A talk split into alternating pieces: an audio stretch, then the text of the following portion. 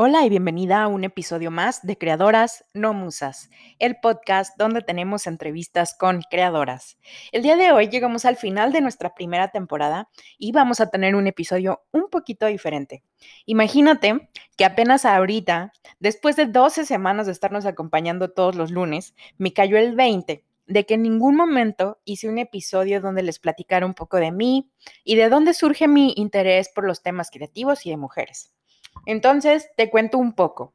Yo me llamo Lucía Anaya. Soy escritora y creadora de contenidos. Llevo más de ocho años trabajando en el mundo de comunicación para medios digitales, creando artículos, videos, animaciones, guiones y piezas para medios interactivos. También he trabajado en investigación sobre medios audiovisuales y fui ponente en TEDx con el tema Representación femenina en el cine que es uno de los que más me apasiona y que es el motor central de este podcast. Eso sí, que para el episodio de hoy, además de esta introducción que te acabo de dar, Meli García, una de las creadoras de la primera temporada, va a venir a entrevistarme y a platicar un poco sobre la importancia de narrar la propia historia. Me divertí muchísimo platicando con Meli, entonces espero que disfrutes este episodio tanto como yo. Te invito a seguir escuchando. Esto es una invasión. Las creadoras estamos en todos lados y no nos pensamos detener. Lejos quedó el tiempo en que éramos consideradas solo como musas. Hoy venimos a hablar de nuestro trabajo, experiencias, obstáculos y todo lo que rodea nuestra vida creativa. Yo soy Lucía Anaya y te invito a escuchar. Hola, soy Melina Estoy muy contenta de estar acá en la tripulación de esta invasión feminista con Lucía. Muchas gracias por invitarme. Em, me gustaría que nos contaras qué se siente estar de entrevistada ahora. Hola Meli, gracias. Está raro, la verdad. No estoy acostumbrada a estar de este lado de la pantalla y, y pues a ver, a ver cómo nos va. Estoy emocionada también, un poco nerviosa, para ser honesta. Siente bien hacer preguntas y tengo muchas por ahí en la urna, en la catafixia que hacerte. Eh, entonces, si alguna por ahí se me ocurre en el camino, tal vez también te haga algunas otras. ¿Te parece si me cuentas cómo inició tu relación con la vida creativa? Sí, sí, sí me parece. Ay, creo que es una historia un poco larga, pero yo creo que comienza cuando era niña. Esto es como algo típico, ¿no? Que yo creo que es muy, muy común. Pero cuando era niña, fui hija única por mucho tiempo. Estuve siendo hija única como por cinco años, le llevo cinco años a mi hermana. Y mis dos padres eran, pues trabajaban, eh, mi mamá eh, trabajaba más tiempo, pero mi papá también, o bueno, estaba en la casa de repente y estaba conmigo, pero pues tenía como que distraerme con cosas, ¿no? Entonces toda la vida crecí con libros, películas, juguetitos así de creatividad y demás. Y, y pues yo creo que ese fue mi primer acercamiento, las películas. Primero las películas, después los libros. Mi papá siempre me contaba cuentos antes de dormir. Y hacía voces y, y, ya entonces creo que ahí fue mi primer mi primer como acercamiento consumiendo. Haciendo cosas así como creativas pues fíjate que nosotros en la casa teníamos como una videograbadora de esas de VHS no sé si te tocó verlas así que cámaras de los 90 ajá allá en mis tiempos. Entonces mm, yo me disfrazaba y hacía como sketches de que, ah, sí, voy a hacer esto, ¿no? Entonces me disfrazaba y para eso estaba chistoso porque era como medio, no, no entendía el género cuando tenía esa edad. Entonces yo me ponía bigotes, traía de que traje, pero usaba tacones y era así como algo muy chistoso y grababa esos sketches con mi papá. Entonces yo creo que ese fue como mi primer acercamiento así de, de niña al, al mundo creativo. Y tus propias historias. Sí, sí, o sea, hacíamos historias en, en video. Y yo, o sea, yo era de que, ay, sí, ahora ponte acá y ahora hacemos esta toma y, ay, sí, y yo trabajo en un circo, voy a trabajar y trabajaba en un circo, ¿no? Y cosas así, o sea, eran historias muy random, muy, muy, muy random. De hecho, todavía tengo varios videos de, de eso. Necesito tener como una de esas eh, videocaseteras, pero, pero todavía existen, hay evidencia. Oye, Lucía, ¿y tú crees entonces que la soledad es un elemento importante para, digamos, para explorar como esta parte de la vida interior y la creatividad? Eh, yo creo que sí. O sea, por ejemplo, en esta historia que te digo, el hecho de ser hija única, o bueno, de estar siendo hija única en esa época y no tener, yo no tenía tantas, eh, tantos amiguitos. Yo crecí en Ciudad de México y en la época que yo crecí en los noventas había mucho este de, que ay, había roba chicos y cosas así. Y la verdad es que yo fui bastante sobreprotegida. Entonces, pues me dejaban en la casa casi todo el tiempo, o sea, yo no andaba en la calle y, y pues era un lugar muy solitario, donde yo tenía que inventar mis propios juegos para divertirme y entretenerme. Y yo creo que eso fue como clave para que a mí me gustaran las cosas y las expresiones creativas. Precisamente esa soledad de, ok, estoy sola y quiero jugar. ¿Qué hago? Ay, pues saco un libro, saco juguetes, vivo en mi mundo imaginario y hago cosas y así, ¿no? Y más grande, ya estando como en la secundaria, prepa, pues yo fui también de la época de, del internet, ¿no? Así de ese del teléfono y... El que sonaba cuando descolgabas así, se escuchaba el ruido. Ajá, tal cual. Haz de cuenta que en la secundaria mi papá, a mi papá lo mandan a trabajar a Torreón. Y en Torreón pues yo no conozco a nadie. Entonces otra vez me encuentro como este periodo de soledad donde no tengo amigos, estoy en un lugar totalmente diferente y, mi, canalización fue internet, estar toda la tarde en la computadora haciendo cosas, me gustaba hacer collage, aprendí también a programar en, en ese HTML, no sé si, si ah. conozcan el lenguaje de aprendí a programar, a hacer paginitas web en HTML, entonces tenía mi MySpace y me gustaba diseñar yo, yo misma los fondos, ¿no? Entonces, ese tipo de, diversiones eran como mi, mi aislamiento de, del mundo y por eso eh, creo, o sea, creo que esa soledad me ha funcionado en diversas etapas de mi vida como para explorar mi creatividad, porque es como no tener distracciones y necesitar como llenar ese espacio con tu propia compañía y, muchas veces como que de ahí salen cosas interesantes. Sí, creo que a la, en general como que nuestra educación como mujeres en la cultura mexicana no se nos enseña a estar solas, a llevarnos bien con nuestra soledad, ¿no? O sea, siempre, incluso hasta para ir al baño tenemos que ir acompañadas, ¿no? Y creo que esto que cuentas, o sea, como aprender a estar, incluso, o sea, aprender a jugar con tu aburrimiento o con tu tratar de estar en el mundo, crear a partir de darle un sentido a tu propia vida, a tu, a tu, a tu compañía contigo misma. Eso, Me llevaría, eso me llevaría a la siguiente pregunta que quiero hacerte, que es, creo que más o menos ya voy viendo que cómo fue que encontraste tus herramientas de expresión artística, o sea, cómo ya un poco más madura fuiste encontrando cuál sería el elemento en el que querías desenvolverte. ¿En qué momento, por ejemplo, de tu, de tu adolescencia, tú descubriste cuál es el elemento artístico o tu herramienta expresiva con la que querías desarrollar más? Todos los días voy descubriendo cosas. O sea, yo, yo creo que tengo un contexto un poco extraño en el sentido de que, por ejemplo, me encanta leer, pero también me gusta mucho la tecnología. Y me he topado como que son a veces ambientes hasta distintos, porque muchas veces la gente que está más clavada en los libros y en, en la literatura y así, es totalmente eh, casi hasta tecnófoba y de que odian las redes y, del otro lado, que es como muy digital, muchas veces no les gusta leer, no les gusta tanto la cultura como de teatro, el el cine o cosas así, sino están muy clavados en la tecnología, ¿no? Y yo siento que eh, por mi contexto, por mis intereses y por muchos azares del destino, termino integrando cosas, muchas cosas. Entonces, eh, cuando yo me gradué de la prepa, entro en crisis existencial porque no sé qué hacer. Mi familia hace cuenta que todos son abogados, mi madre es médico, no, no tengo un referente creativo en mi casa. Y yo las carreras que me llaman la atención son psicología, artes, literatura, o sea, puras cosas que todo el mundo me dice que no, no estudies eso. eres muy inteligente para estudiar eso, para desperdiciar tu inteligencia y no sé qué, ¿no? Entonces yo entro como en esta crisis y termino escogiendo estudiar relaciones internacionales, que es una carrera que me llamaba la atención por sus clases de cultura, de arte y así, pero tenía como la suficiente seriedad para no ser el payaso de la familia, ¿no? O sea, de que ah, estudió relaciones internacionales.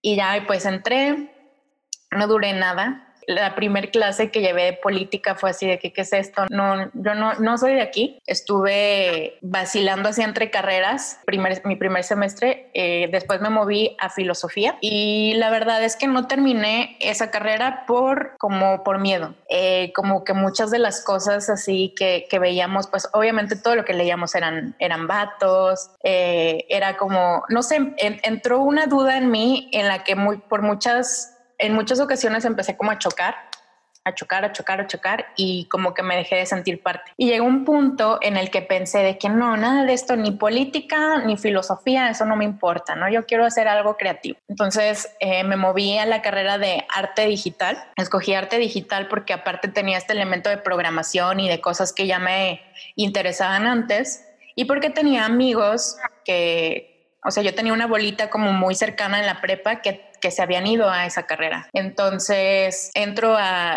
arte digital, me dan una beca en el TEC y pues, pues ya, de qué digo, no, pues tengo la beca, tengo todo, eh, me voy para allá. Y me puse de meta de que esta carrera sí la voy a acabar, porque para esto también en mi, como en mi psique era de que no, güey, o sea, no puedes acabar nada, ¿no? Estás dejando todo a medias, no sabes qué quieres, o sea, así como muy confuso. Entonces, pues terminó prometiéndome a mí misma que voy a terminar esa carrera. Y ya, la verdad estuvo muy, muy chida. Es una carrera muy, muy vasta, muy amplia.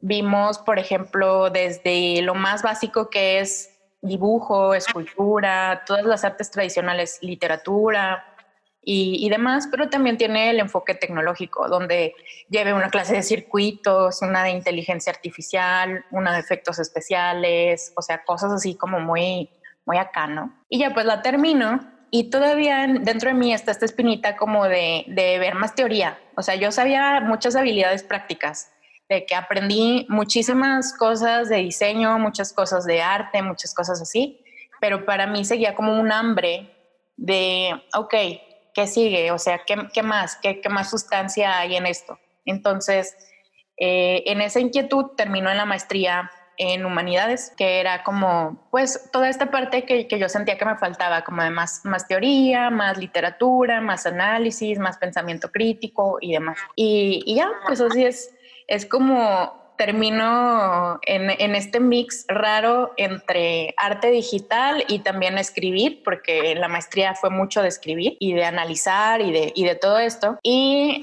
paralelamente empiezo a trabajar en industrias donde se valora mucho mi perfil, porque es un perfil que es capaz de ejecutar, eh, de hacer eh, una pieza en diseño, en video, en lo que sea, con lo que se necesita y, bonito, por así decirlo, pero también soy capaz de hacer guiones, de estructurar ideas, de conceptualizar, de, todo esto, ¿no? Entonces se hace como ahí un, match y empiezo como a desempeñarme en, estas áreas de, de, contenidos, de hacer guiones, videos, este, cosas así te fuiste volviendo como un cyborg, ¿no? Como el, el tratar de, de sentir, pensar el mundo y a la vez también adaptarte a los cambios. O sea, es, una, es un perfil muy innovador a mi punto de vista.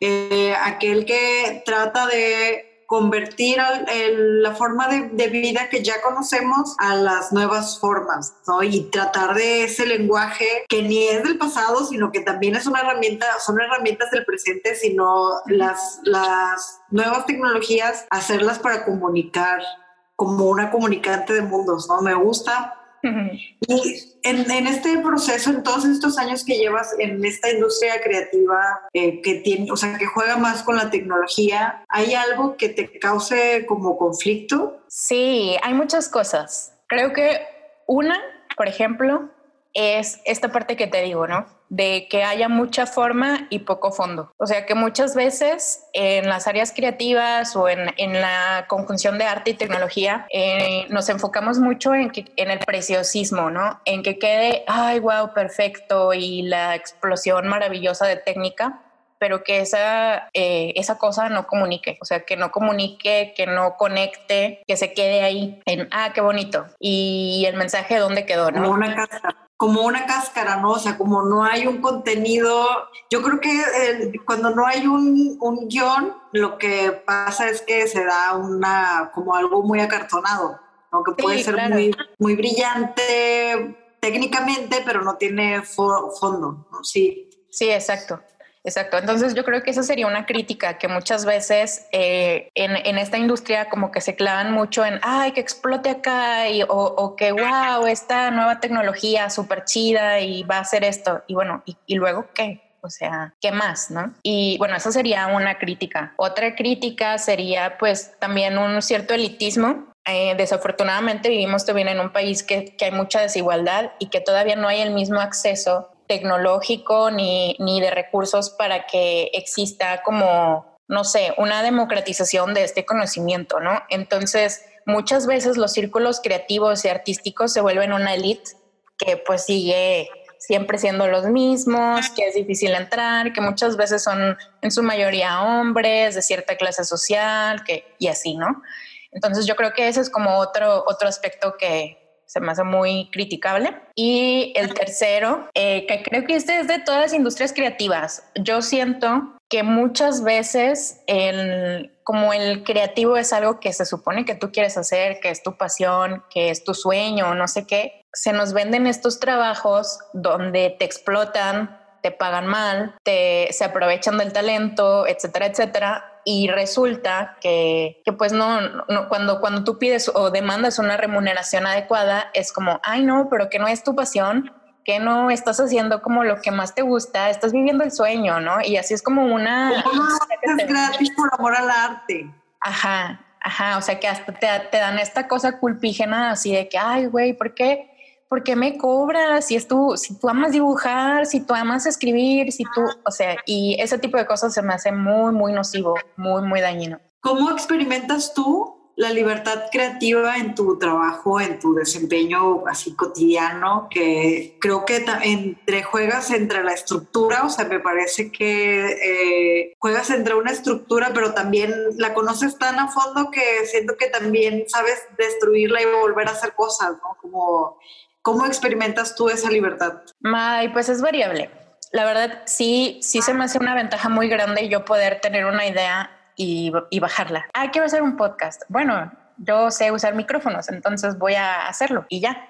O sea, no hay ese, ese puente de, ah, necesito a alguien para hacerlo. En ese sentido, tengo mucha libertad, pero también en la industria en la que yo me desempeño, que es en la de publicidad, no hay tanta libertad. ¿Por qué? Porque todo el tiempo estás trabajando para alguien más y esa persona tiene ya sus ideas y tiene lo más importante para desarrollar cualquier proyecto que al final termina siendo pues los recursos materiales. Y algo que algo que me gusta en cierto sentido de este mundo es que he aprendido a empujar mis ideas. Eh, ya no es solo tener la idea, sino es buscar que te den esa libertad para hacerla y que te den los recursos para hacerla, ¿no? Que, que es algo que creo que no te enseñan en, la escuela.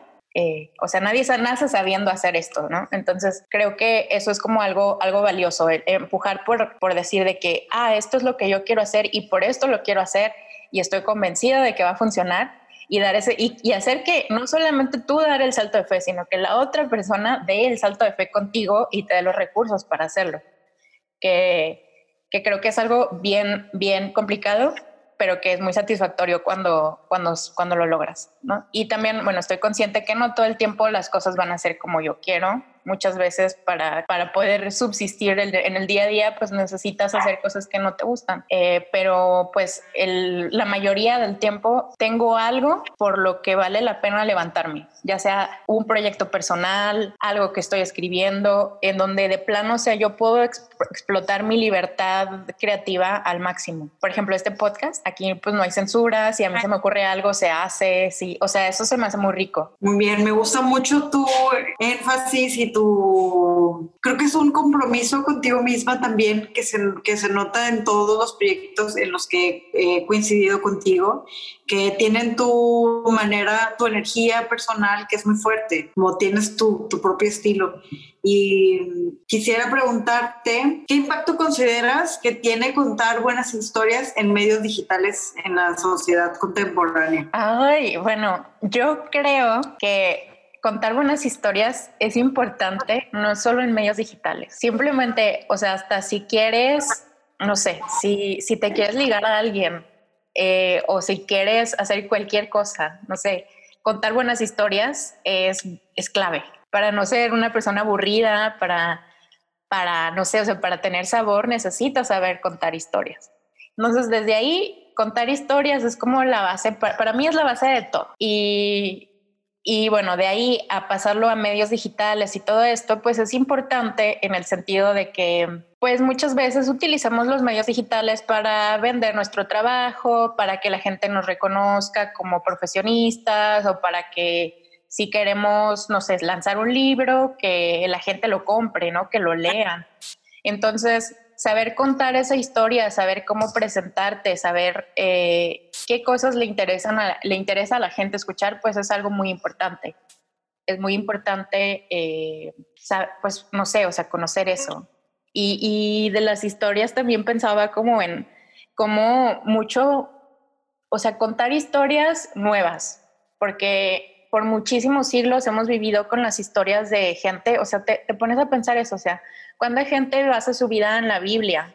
La Biblia es un libro que fue escrito hace miles de años, ¿no? Entonces tú dices, bueno, ahí está la relevancia de las historias. O sea, hay gente dos mil años después viviendo, basando su vida en un libro de historias, ¿no? Y, tú dices de que, ¿qué onda? ¿Qué onda? ¿Qué onda con esto? O sea, las historias, claro que son importantes. Nada más que necesitamos actual, darnos aquí una actual, actualizadita, ¿no? Algo que, que, que, nos incorpore a las mujeres, que, que, que ya, o sea, esté pensado, imagínate cómo sería haber crecido con un libro donde haya una diosa todopoderosa que todo lo puede, ¿no? O sea, no estaríamos pensando cuando tenemos de que 30 años que, ay, es que tal vez, tal vez no soy lo suficiente importante para decir cosas porque soy mujer, ¿no? O sea, no estaríamos pensando eso, porque no habríamos crecido con esas ideas.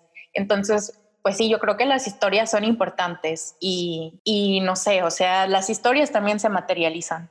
Me, me parece que es muy fuerte esto que dices porque eh, es imprescindible para transformar la sociedad, yo pienso, eh, narrar desde otra perspectiva. Y yo opino que en esta, o sea, que, que, la manera en la que se le está dando un vuelco en tu, en tu trabajo creativo digital también es usar estos medios contemporáneos para llegar de otras formas también, ¿no? O sea, la, la forma en la que las, las infancias y las juventudes contemporáneas están consumiendo esas historias y esas formas son, muy, son múltiples y yo creo que es, necesario precisamente eso, o sea, llegar a la profundidad, aprender a usar estas herramientas tecnológicas para llegar de una forma profunda también. Sí, claro, totalmente. Pensaba ahorita como en esta hay como una especie de, de esnovismo que, que, dice que leer libros es como superior a ver series, ¿no? O a estar en internet o lo que sea. Y, y yo creo que no es no está tan, o sea, como que está muy limitada esa visión del mundo, porque realmente hay contenidos muy buenos que pueden ser un podcast, un, un blog, eh, qué sé yo, una serie y, hay libros que son muy malos, ¿no? Entonces, ese, la herramienta solamente es un canal, el mensaje es lo importante. Sí, me parece que la forma en la que tú has entendido esa filosofía, como esta filosofía de la tecnología, es, es algo que se necesita mucho. Cuéntame ahora si alguna vez en esta trayectoria has sufrido discriminación, acoso, hostigamiento en tu trabajo? He tenido la fortuna de no haber sufrido ni acoso ni hostigamiento dentro del trabajo. O sea, sí, sí lo he vivido, pero en otros espacios, no en el trabajo. Pero discriminación sí me ha tocado. Me ha tocado en, en esta, como en la forma de micromachismos, por así decirlo, de estas cosas que vas a un, vas a un lugar y saludan a todos los hombres, menos a ti. De que dices algo y tienes que decirlo como tres veces para que te volteen a ver. Eh, de que, por ejemplo, hay códigos de vestimenta en donde el hombre es usar un pantalón de algodón y una camisa y tú tienes que traer vestido y tacones, ¿no? Sí, que igual y son cosas que no se ven, pero pues son violencias simbólicas que te van ahí como que quitando energía. Y, y creo que otra cosa que he vivido es como el, el perderle el miedo a hablar, que dices tú, bueno, eso no es una discriminación per se, pero yo siento que sí, en el sentido en que toda la, toda la vida desde la escuela te, te van estructurando para que tú te quedes callada, ¿no? Y que sean los, los vatos los que hablan. Y el retomar y, y, reapropiarte de tu voz y dejar de pensar, ay, no, es que no quiero pasar al frente porque igual hoy no me maquillé o, o me veo gorda o no sé qué o así. Y, y, parar y plantarte y decir tus ideas es como algo que es que, que no se debería de ser difícil, pero que es más difícil cuando eres mujer. Lucía, ¿tú crees que por ser mujer eh, tú tienes alguna perspectiva diferente de las cosas en tu desempeño? Pues yo creo que sí. Yo creo que es como verlo desde el otro lado, ¿no? Y digo, también mi lado no es, no es tampoco un lado oprimido o, o, o así, porque yo crecí en un entorno muy privilegiado. O sea, pero de todas maneras, el, sí me tocan las violencias eh, pues de género. Y, y sí, mi perspectiva es distinta porque yo me doy cuenta de cosas que tal vez a alguien, eh, a, un, a un hombre en cierto contexto, pues yo le tengo que señalar, ¿no? Y le tengo que decir para que se dé cuenta, cuando para mí son evidentes. Para algunos hombres es como, ay, no, ¿a poco? ¿A poco te pasa eso? ¿Y a poco te ha pasado tantas veces? Y yo, pues sí, Sí, ese es como el, el, día a día de mi vida, ¿no? Entonces, obviamente, desde ahí hay otra perspectiva. Y también hay otra perspectiva de entender el mundo porque creo que también he tenido la fortuna de encontrarme con redes de mujeres, de vivir el apoyo y de vivir como esta, como un soporte muy grande que creo que, bueno, al menos yo no he visto que pase con, en, en grupos de hombres, malamente, ¿verdad? Porque igual es algo muy, muy rico tener esa red de contención, pero creo que eso me hace también aprender y ver la vida de, de maneras distintas, como desde la sensibilidad, desde la ternura, desde el apoyo, desde, desde ahí. Sí, es muy placentero ver a una compañera a, un lado tuyo, sentir y saber que ahora, por ejemplo, este año que hemos estado encerradas, saber que puedes entrar a un grupo y pedir contención emocional, ¿no? Creo que también eso es como algo que no, que, que, tiene que ver con la empatía, ¿no? Como tener empatía con el otro y saber, tener también confianza y seguridad de que te vas a, de que sientes que estás cayendo, pero que va a haber una red que te va a sostener. Claro. ¿Y tú crees que tú en este momento tienes... Eh, retos, ¿cuáles son tus retos para crear? O sea, ¿qué, ¿qué, retos tienes ahorita delante de tu camino como creativa? Ay, creo que mi reto principal es el tiempo. Siempre me falta tiempo. De hecho, anécdota curiosa, hoy eh, iba a entrar a una, a una conferencia acerca del tiempo y sus misterios, los misterios del tiempo se llamaba. y llegué tarde, llegué tarde. y, y todo porque me equivoqué de la zona horaria, ¿no? Entonces siempre, siempre, el tiempo ha sido como un problema ahí, ahí para mí, no sé por qué, siempre me falta, pero pensaba como, o sea, ese es el reto, como que llega una edad en la que como te tienes que sostener a ti misma y tienes que eh, de empezar a priorizar y decidir qué es lo que quieres y te preocupan también como que tener una casa y tener esto y, y, y así, pues de repente cuesta trabajo decidir a qué darle tu tiempo y a qué no darle el tiempo, ¿no? Entonces creo que ese es mi reto principal. Hoy es una decisión muy difícil. Yo creo como esta cuestión que luego pasa cuando eres creadora o quieres dedicarte a la creación de, ah, tengo que buscar algo que sea seguro y entre esto que malamente no se, no se valora lo suficiente de manera económica. Entonces, ¿qué voy a hacer? Porque luego la moneda de cambio se vuelve precisamente el tiempo. ¿A qué le voy a dedicar? ¿A lo que me apasiona o a esto que me va a dar un techo? No, como que... Sí, son decisiones difíciles. Quiero creer que no están peleadas y que hay manera de hacer lo que te gusta y, y tener y subsistir pero pues es una batalla de, mucho y también a veces no necesariamente tienen que ser cosas que no te gusten, ¿no? yo tengo muchos proyectos que quiero hacer, que me emocionan, pero que digo, bueno, esa no es mi prioridad ahorita, me tengo que enfocar. Ah, por ahora no voy a ir a clases de tango. Lucía, ¿hay algún fuck up, alguna metida de pata que tengas por ahí que nos quieras platicar en todo ese trayecto tuyo y qué, qué aprendiste con eso? No, no se me viene a la mente una situación en particular, pero creo que he cometido así como dos errores en, en específico así en mi vida que son constantes. Uno es eh, como a veces centrarme tanto en los proyectos que me olvido como de, de las personas. O sea, que estoy tan clavada y como yo voy a un ritmo y quiero que todo sea rápido y tal vez a veces meto presión o, o de repente eh, ya no me comuniqué en una semana con alguien que quiero y como que me absorbo demasiado. Entonces creo que eso ha sido como un error, el no tener ese balance a veces. Y otro es también que, que aprendí como a la mala es a no ser tan tajante. O sea, antes tenía ideas como esto es así y así se hacen las cosas y ya, o sea, no hay de otra, ¿no? Y es muy, muy frágil esa, esa manera de pensar, es muy, muy frágil porque si no eres flexible te rompes, ¿no? Entonces todo el tiempo vas a ir chocando con el mundo porque las cosas nunca van a ser como tú quieres que sean. Y, y creo que ese es como mi, mi reto más grande, o sea, el ser flexible, el escuchar, el sí tener opiniones fuertes, pero también saber que esas opiniones se pueden cambiar y que no hay nada malo, que no hay nada malo contigo de que un día pienses una cosa y al otro día quieras hacer otra o decidas otra.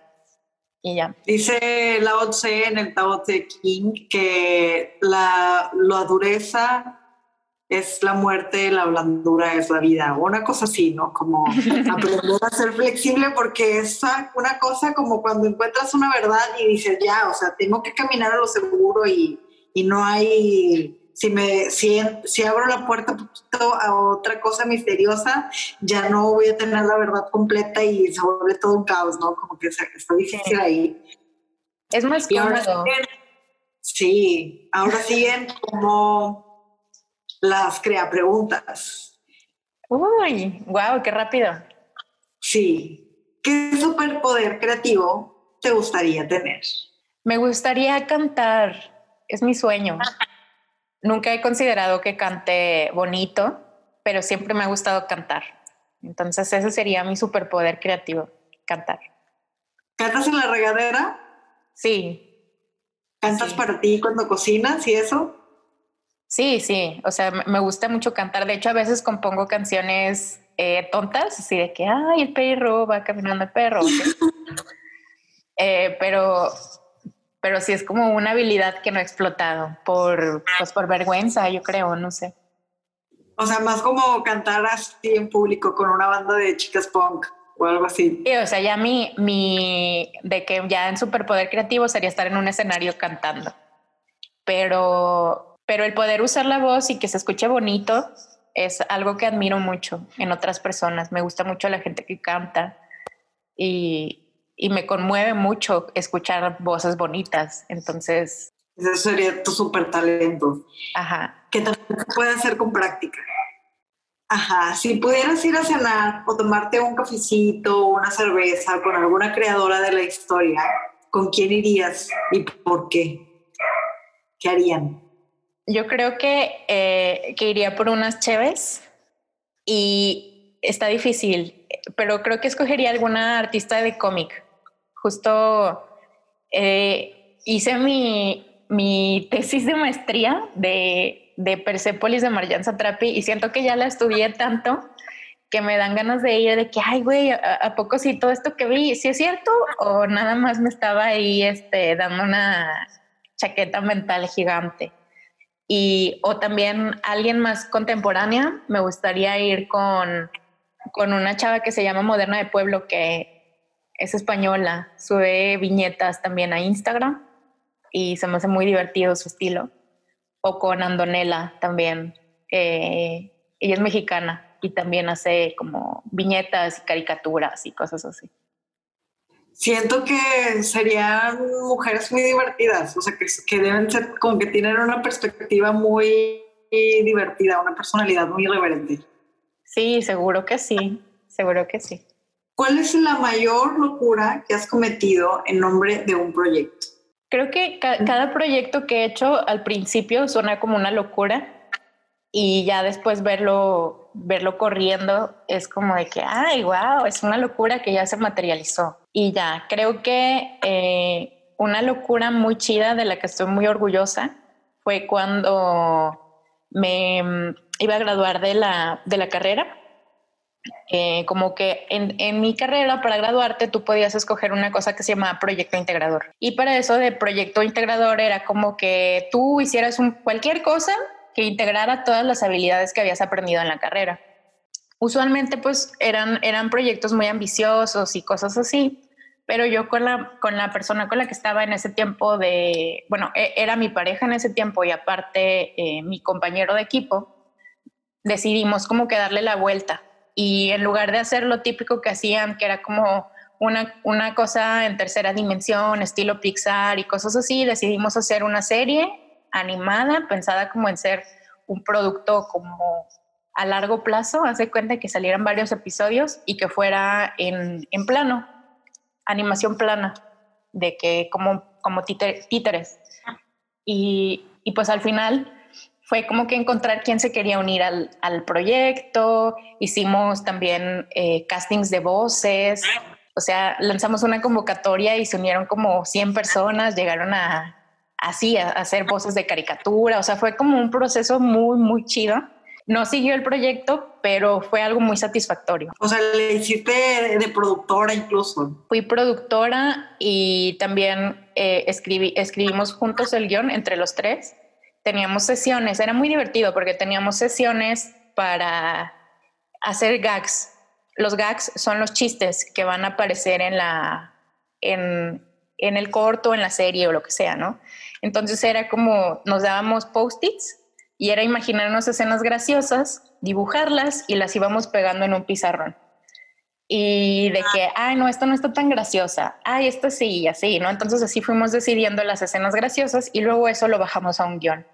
Entonces fue ahí inventar nuestro propio proceso, todo era muy divertido, o sea, la parte de idear, la parte de idear fue súper divertida, la parte de producir fue un, no tienes idea de lo difícil que fue, pero la parte de generar la idea, el guion, el, los storyboards y así era muy divertida y siempre era como que estábamos ahí con Cheves, platicando, bromeando, sacando ideas, ¿sí?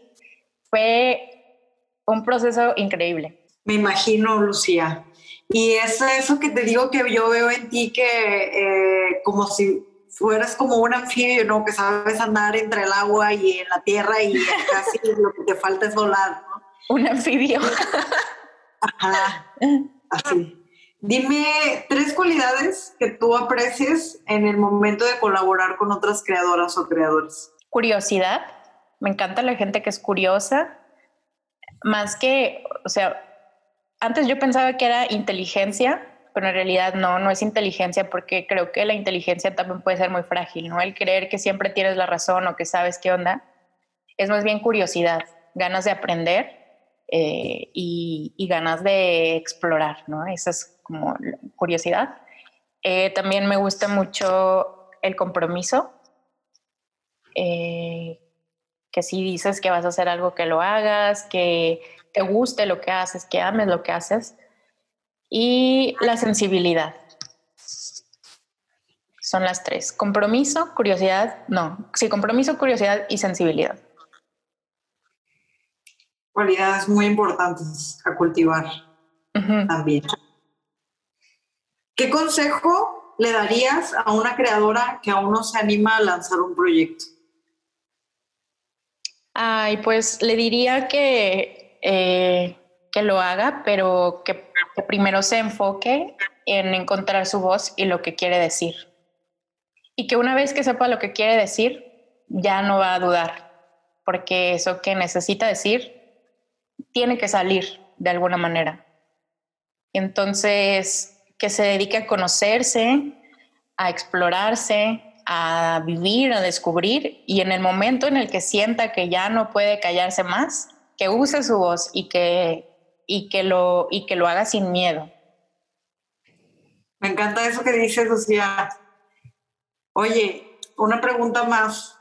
Dime. ¿Qué libros, dime tres libros que recomendarías para creadoras, para, para mujeres que estén conociéndose como creadoras? Ay, eh, bueno, el de cajón, porque yo, yo ya lo estoy recomendando a todo el mundo, lo estoy haciendo ahorita, eh, es el libro del artista. Eh, es, es, un libro muy chido para, pues para descubrir tu, tu, lado creativo, para reencontrarte, si tienes un bloqueo, para desbloquearte y así. Se llama El libro del artista, es de Julia Cameron. Otro libro que me, que me ha gustado, a ver, para creadoras. Mmm, este no es, no es de una autora, pero lo leí hace poco y me llamó la atención. Es el de Creativity, Creativity Inc. de Pixar. Si le quitas de todo el factor emprendedor y cosas así que no me gusta en los libros, pero que este lo tiene un poquito, eh, te habla mucho de cómo ellos hacen las historias y de cómo hacen historias bulletproof, ¿no? O sea, que, o sea, que cualquiera las puede entender y cómo tienen como un... Todo, todo algo que yo, yo creo de la creatividad es que todo se hace en grupo. O sea, que mucho del trabajo que tú haces es individual, pero siempre necesitas una red donde rebotar, alguien que te retroalimente de lo que estás haciendo y eso hace que sea algo muy nutritivo. Y en ese libro de Creativity Inc. hablan de esto de los comités, de cómo eh, ahí una historia se, se, se, crea entre muchos y así. Entonces me gustó mucho. Y a ver, otro libro, el de Comparte tu trabajo, de Austin Kleon, que él habla mucho como de esto de perder el síndrome del impostor y de mostrar el proceso y de perderle miedo al proceso, ¿no? O sea, de empezar a, ah, bueno, el dibujo 1 no está tan chido, pero el dibujo 100 después de que lo haces 100 días, va a estar mucho mejor que el dibujo 1. Y aparte tienes el, el, plus de que gente va a estar viendo tu trabajo y te va a estar retroalimentando, porque muchas veces algo que nos pasa es no querer enseñar las cosas hasta que esté terminado, ¿no? O hasta que ya tú sientas que tiene una calidad de la persona que más que haría la persona que más admiras, pero en realidad eh, es muy difícil que sin sacar las cosas tú logres llegar a esa, como a esa calidad, nada más como haciéndolo escondidas en tus diarios. Ay, es que solo escribo en mis diarios, ¿no? Y como nadie lo lee, nadie te retroalimenta y sigues escribiendo igual que hace 10 años. Y si tú publicas, te empiezan a decir, oye, no me gustó esto, que es, es feo, ¿no? O sea, es, es, feo que alguien te diga que, oye, no me gustó, pero dices, ah, bueno, tienes razón, eh, puedo mejorar aquí. O también puede que tú digas de que, ay, no, o sea, a mí me gusta así, no lo quiero cambiar, ¿no? Pero también te da esa seguridad de saber qué cosas sí son tuyas, qué cosas eh, puedes mejorar. Y eso no hay otra manera más que mostrando tu trabajo. Perderle el miedo a la crítica. Uy. Oye, me ha gustado mucho entrevistarte. Gracias por darme la oportunidad de estar de este lado. Me Hombre, Meli, muchas gracias. Muchas gracias por, por ayudarme a hacer este experimento. ¿Cómo te sentiste tú entrevistada?